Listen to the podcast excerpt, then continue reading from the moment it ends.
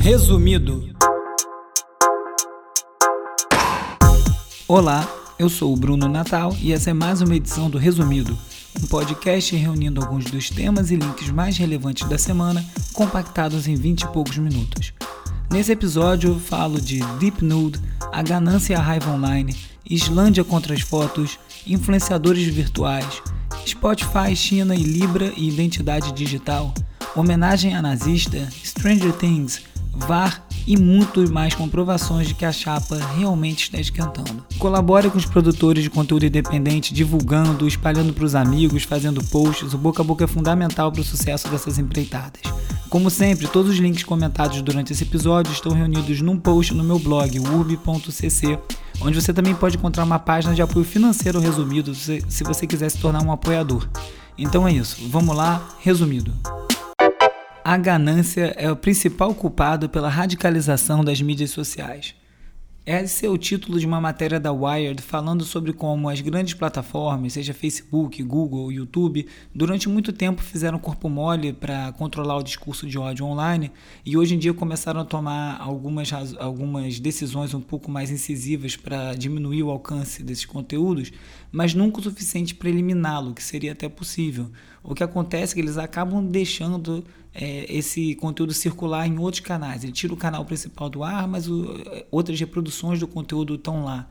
E o motivo de fazer isso é porque esse discurso de ódio gera muito view, muito clique e com isso muito dinheiro. Então eles não têm um incentivo financeiro para de fato parar com essa circulação de conteúdo. De certa forma, a culpa é do público, porque quer toda hora é, ouvir esse tipo de discurso, mas tem essa participação das plataformas que fica muito difícil, né? É, transforma-se não num dilema ideológico, e sim num dilema ético.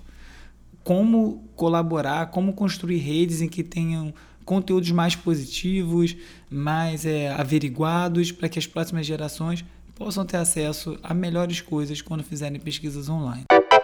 Os islandeses não aguentam mais os influenciadores digitais. Uma matéria da BBC fala sobre como esse comportamento meio exagerado dos Instagramers em busca da foto perfeita no cenário exótico vem criando vários distúrbios no país. Desde motoristas que saem da estrada para chegar em lugares mais remotos, até gente que não obedece outros limites na ilha ou não respeita nem os moradores locais, vem causando uma exaustão nos moradores que não estão aguentando mais ver esse tipo de comportamento no país deles. Então eles estão lançando várias iniciativas, cartilhas, tentando explicar para os visitantes os limites de como fazer um vídeo, uma foto, sem causar danos, por exemplo, ao musgo islandês, que é um, um, uma planta, uma, um vegetal super delicado, que não pode ser pisado, enfim, várias coisas que acontecem. As pessoas, inclusive, entram em risco de vida, assim, indo para beira de penhasco, indo atrás de fotos que ficaram famosas por outros Instagramers. Enfim, essa loucura digital e legal ver eles respondendo e tentando frear esse tipo de visitante. Né? Não é o tipo de visitante que eles estão interessados em receber. Falando em influenciadores, é legal notar que em 2018 foi apontado como o ano da ascensão dos influenciadores digitais não no sentido de influenciadores que estão no universo digital, mas sim de criações totalmente artificiais de computação gráfica. Parece uma coisa meio bizonha, mas não é, não é viagem não. A Little Miquela, que talvez seja de maior sucesso e mais conhecida, tem 1 milhão e 600 mil seguidores no Instagram, já fez campanha para várias marcas grandes, é, já foi capa de revista, é, tem uma interação enorme, uma interatividade enorme e virou realmente uma influenciadora digital. E o interessante é você ver como tem um controle completo sobre esse personagem, né? Por ele ser artificial, ele faz o que é o seu dono precisar que ele faça. E alguns artigos que saíram no final do ano passado, na Days, um artigo também na Medium, falando sobre como essa comunidade ao redor dessas, dessas criações se comportam de uma maneira, às vezes, até mais engajada do que modelos de, de carne e osso. É uma mudança bem grande. A IBM também lançou um, um, um guia sobre como fazer o design de uma inteligência artificial. Então, não é ainda esse lugar que está, né? Está muito baseado em foto, mas logo vai ter interação de personalidade desses, desses personagens. Vai ser bem, bem diferente ver para onde isso vai. Já falei algumas vezes aqui no resumido sobre deepfake, eu acho que é uma questão que vai impactar diretamente o entendimento de informação no futuro muito próximo, já está bem avançado eh, essa tecnologia, e prova disso é que um app chamado Deep Nude surgiu esses dias e por 50 dólares você conseguia fazer o upload de qualquer foto de qualquer pessoa que você conhecesse e ele produzia em um clique um nude dessa pessoa. Né? Você escolhe o corpo que você acha que é parecido com a pessoa e gera uma foto bem, bem perfeita que você pode espalhar e causar já bastante problema para alguma pessoa.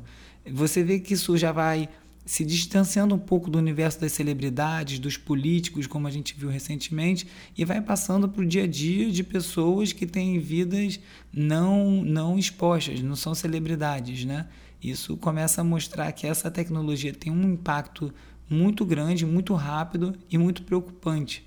Num universo de fake news, em que tudo é questionado, em que a imprensa tem sido questionada o tempo todo, em que todo mundo acredita em meme como é que vai ser quando as imagens forem tão perfeitas que as próprias pessoas que conhecem alguém ou que conhecem uma situação de perto podem começar a duvidar ou acreditar em coisas que talvez não devessem acreditar?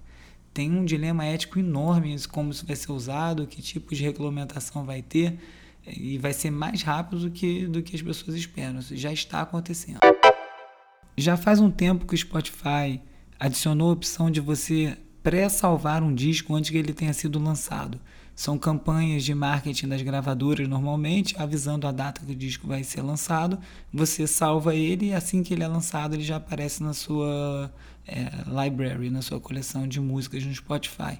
Outro dia saiu o disco Anima do Tom York e eu vi lá essa chamada cliquei para salvar, mas aí apareceu uma caixa de diálogo com um monte de perguntas que eu estava sem tempo para ler. Eu falei, não vou clicar nisso que achei esquisito. E aí eu fui ver, pesquisar um pouco o que estava acontecendo em relação a isso e descobri que está tendo uma questão bem grande. Saiu uma matéria na Billboard sobre isso até no dia 27 agora, é, de junho, falando sobre como esse hábito, na verdade, é uma pegadinha que não está muito clara para os usuários porque não é o Spotify. O que eu achei estranho é você dar um, salvar um disco, me pedir mais autorizações se eu já estava logado no Spotify.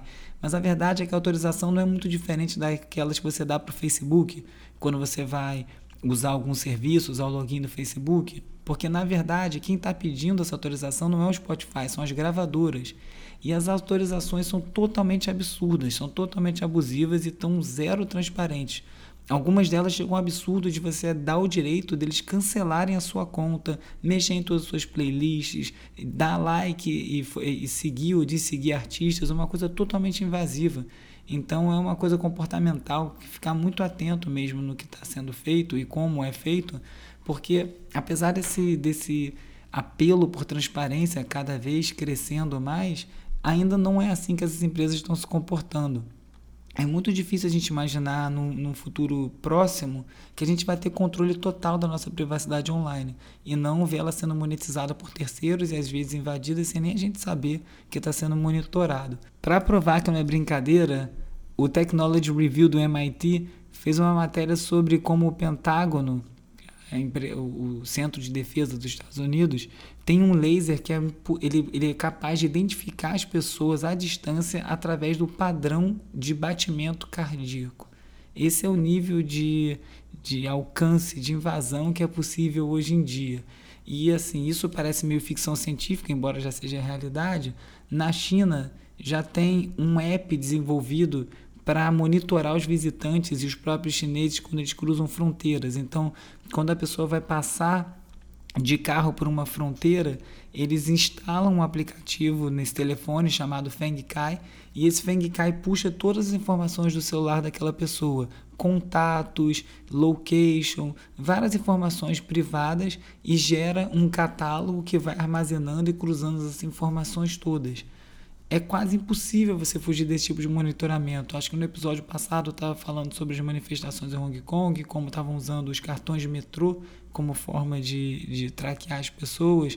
É tanto lugar, é tanto ponto de contato que vai virando uma loucura enorme. E às vezes essa invasão não precisa nem ser tão elaborada assim. É, durante a Vaza Jato está né, sendo falado sobre invasões de celulares e falaram de hackers, ataques hackers que, que aconteceram em alguns aparelhos, se essa é ou não a fonte do, dos vazamentos, enfim. De qualquer forma, nos Estados Unidos está existindo um tipo de ataque que é muito, muito simples. O Engadget está falando sobre eles, sobre esse ataque, que é o seguinte: a pessoa rouba o seu SIM card. De que forma? Hoje em dia, para você transferir, fazer a portabilidade de um telefone nos Estados Unidos, você precisa de muita pouca informação e uma informação que é muito, muito fácil de se conseguir, mesmo online, se você tiver um mínimo de informação, de conhecimento sobre de quem você quer roubar o telefone. Então a pessoa faz a portabilidade, passa esse número para um outro aparelho e você perde o controle de tudo. E não adianta ter é, autenticação em dois passos, é, quase não adianta nem você ter One Password, alguma coisa assim, esses serviços de geração e, e, administração de senhas, porque de fato ele pega o controle do seu telefone. Então você não consegue nem receber as notificações, aqueles SMS que dão é, confirmação para você trocar trocar de senha ou fazer qualquer outra ação assim no aparelho. Um golpe super simples, né? não é um, um, golpe muito tecnológico, por assim dizer, assim que exige um app ou alguma outra coisa. É um tipo de ação que acontece quase que na lábia. A pessoa consegue ter as informações ali e realmente hackear o sistema para pegar esse tipo de informação. Esse tipo de simplicidade para conseguir acesso a dados também foi coberto numa matéria da Wired falando sobre como alguns aplicativos da Apple ou do Google já dá muita possibilidade para uma pessoa, por exemplo, stalkear uma vítima de abuso doméstico. Você consegue, através dos aplicativos que já estão no telefone da pessoa, sem você ter que fazer com que ela instale uma coisa que ela não conhece, já tirar muita informação se tiver acesso àquele aparelho. Essa questão da, da dos dados e da privacidade, eles estão muito, muito espalhados ainda. É, nos Estados Unidos, começou um protesto numa cidade chamada Cheshire, no Connecticut. É, umas, umas escolas estavam usando o sistema chamado Summit Learning, que é um sistema digital de aprendizado que foi desenvolvido é, por, uma, por uma ONG que foi comprada pelo Facebook e opera opera fora do Facebook, é administrada pela mulher do Zuckerberg, e, e, nisso você as pessoas usam o computador como base de ensino, é uma forma de melhorar o ensino e o acesso à informação, é, democratizar a educação. Só que começou a ter muita reclamação dos pais ao acompanhar e dos próprios alunos que eles tinham que ficar ou têm que ficar muito tempo de frente para a tela consumindo conteúdo, está dando exaustão, está dando problema de visão e não é bem o que estava sendo proposto. E além disso, tem é, retirada de dados desses estudantes que não ficou claro de que forma está fazendo e para o que vai ser usado. Então começou agora várias escolas a questionarem se isso é uma boa ideia.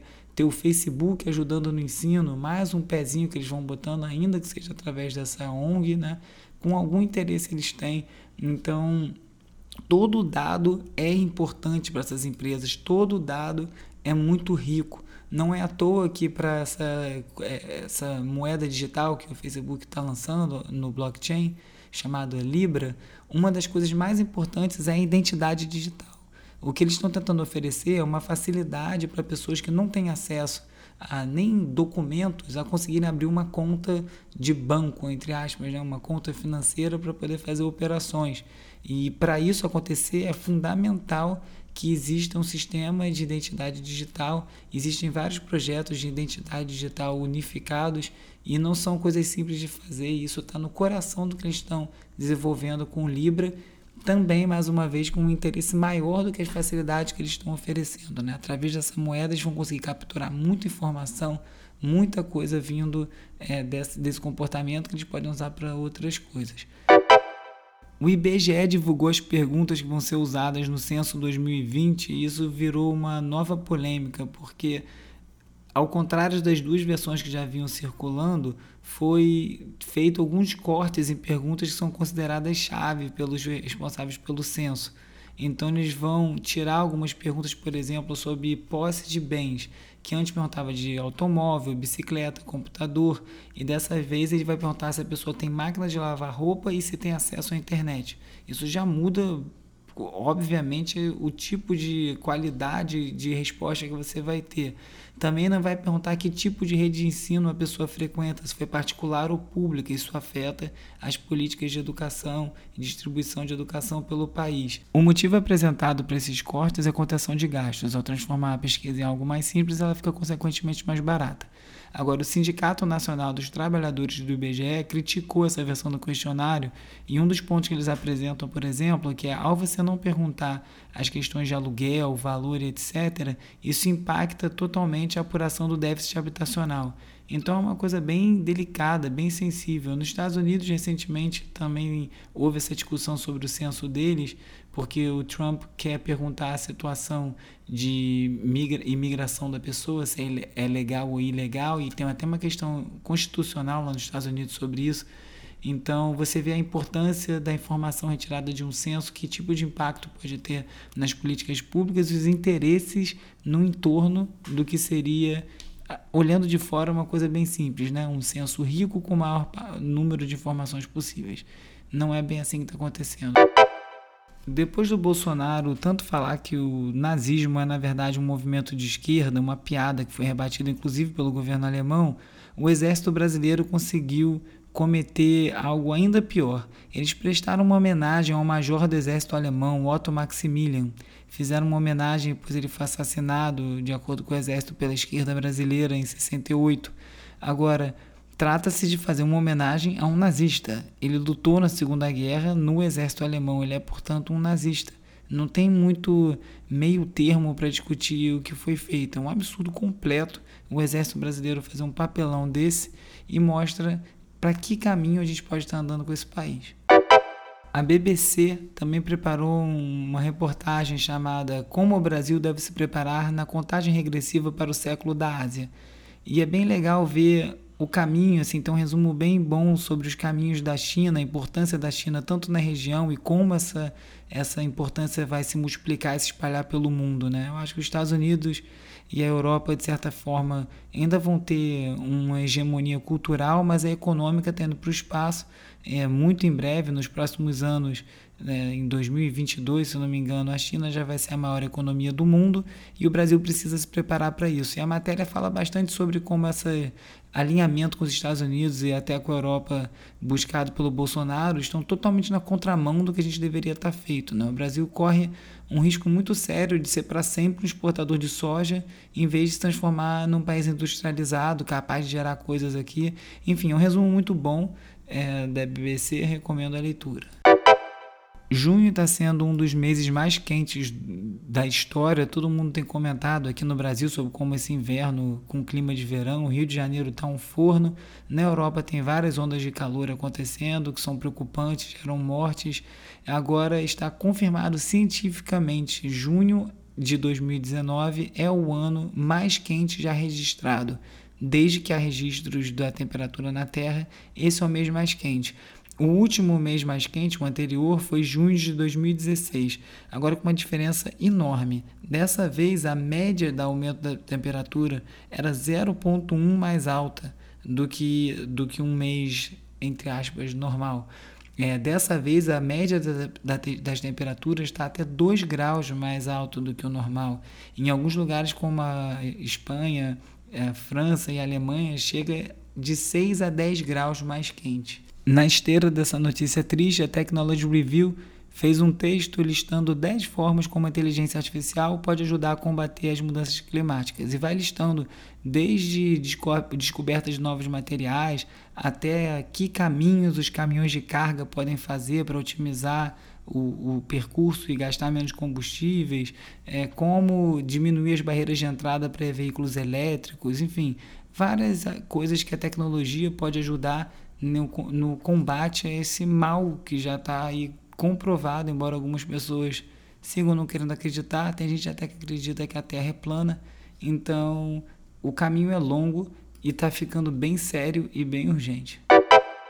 Nesse domingo chega ao final a Copa América, final no Maracanã com o Brasil. Agora essa Copa América vai ficar marcada pelo VAR, essa novidade tecnológica tão polêmica. Eu, particularmente, sempre fui bem resistente e acho que estou comprovando meu ponto, porque a tecnologia ajuda em muita coisa, é, sem dúvida o chip na bola, a bola entrou, não entrou, para coisas que são práticas, preto no branco, sim ou não, ajuda. Agora, para lances interpretativos, só adiciona mais uma camada de problema.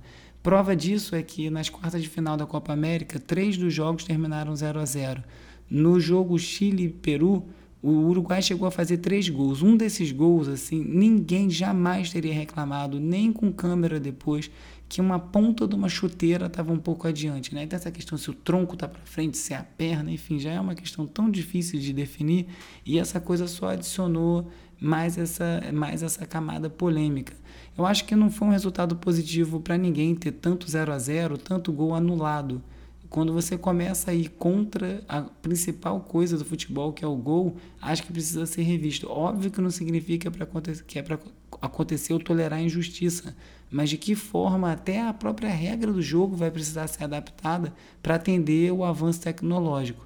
Não é à toa que na Inglaterra, que tem a lista mais dinâmica do, do, a liga mais dinâmica do mundo, eles atrasaram, retardaram o início do VAR e agora que eles vão, vão começar a implementar na próxima temporada, eles criaram um protocolo próprio, que não é o da FIFA, para acelerar, né? Foi muito comentado na Copa do Mundo Feminina e também na Copa América o tempo que toma uma decisão de VAR. O Garden fez uma matéria falando sobre como TV em streaming vai ficar bem caro já já. Várias produtoras, como a Disney a Apple, estão lançando seus próprios serviços. Algumas retiraram o conteúdo da Netflix. Então, uma coisa que antes estava parecendo que ia jogar a favor do, do público, né? É, a Netflix derrubou o número de assinaturas de TV a cabo no Brasil e no mundo todo, por exemplo, por conta do preço, começa a mostrar que não é assim. Me parece até uma coisa bem óbvia, porque conforme você vai assinando essas coisas à la carte, você vai tendo que assinar mais coisas. E no fim das contas, a soma desses serviços tão baratos vai dar o preço igual ou mais caro que um pacote de TV a cabo. E parece que esse futuro já está chegando. A Netflix, inclusive, numa outra nota também na Engadget, falando sobre como eles vão parar de investir tanto em produções de grande orçamento tão arriscadas quanto eles fizeram no passado. Agora já tem uma base de dados mais sólida, já se consolidaram como marca, já tem uma aceitação de público e de crítica, eles vão começar a escolher melhor o que eles fazem e não vai ser uma coisa tão, tão arriscada, tão aberta para coisas experimentais. É uma pena porque estava se transformando numa janela, numa possibilidade importante de experimentação e talvez agora vá para um caminho já mais acertado e perca esse lugar. Principalmente levando em consideração que eles hoje em dia são hegemônicos no streaming, né? É uma pena perder espaço lá. Essa semana também sai o Stranger Things temporada 3 e o Netflix produziu um site chamado Stranger Antenna, um app na verdade, que já vai dando vários spoilers e uma maneira de interagir com o conteúdo do Stranger Things. É bem legal a plataforma como foi feita, o tempo que foi gasto ali, a riqueza de dados que tem, de conteúdo. É uma série que né, nem foi. É uma dessas apostas, uma série que não se esperava ter um, um resultado que teve, cheguei à sua terceira temporada. Essa foi mais uma edição do Resumido. Quem quiser saber mais sobre os links que foram comentados aqui, visite www.urb.cc. Quem quiser falar comigo, estou no arroba urb no Twitter e também no falaurb.gmail.com. Urb é U-R-B-E. Semana que vem tem mais. Resumido. Resumido. Resumido.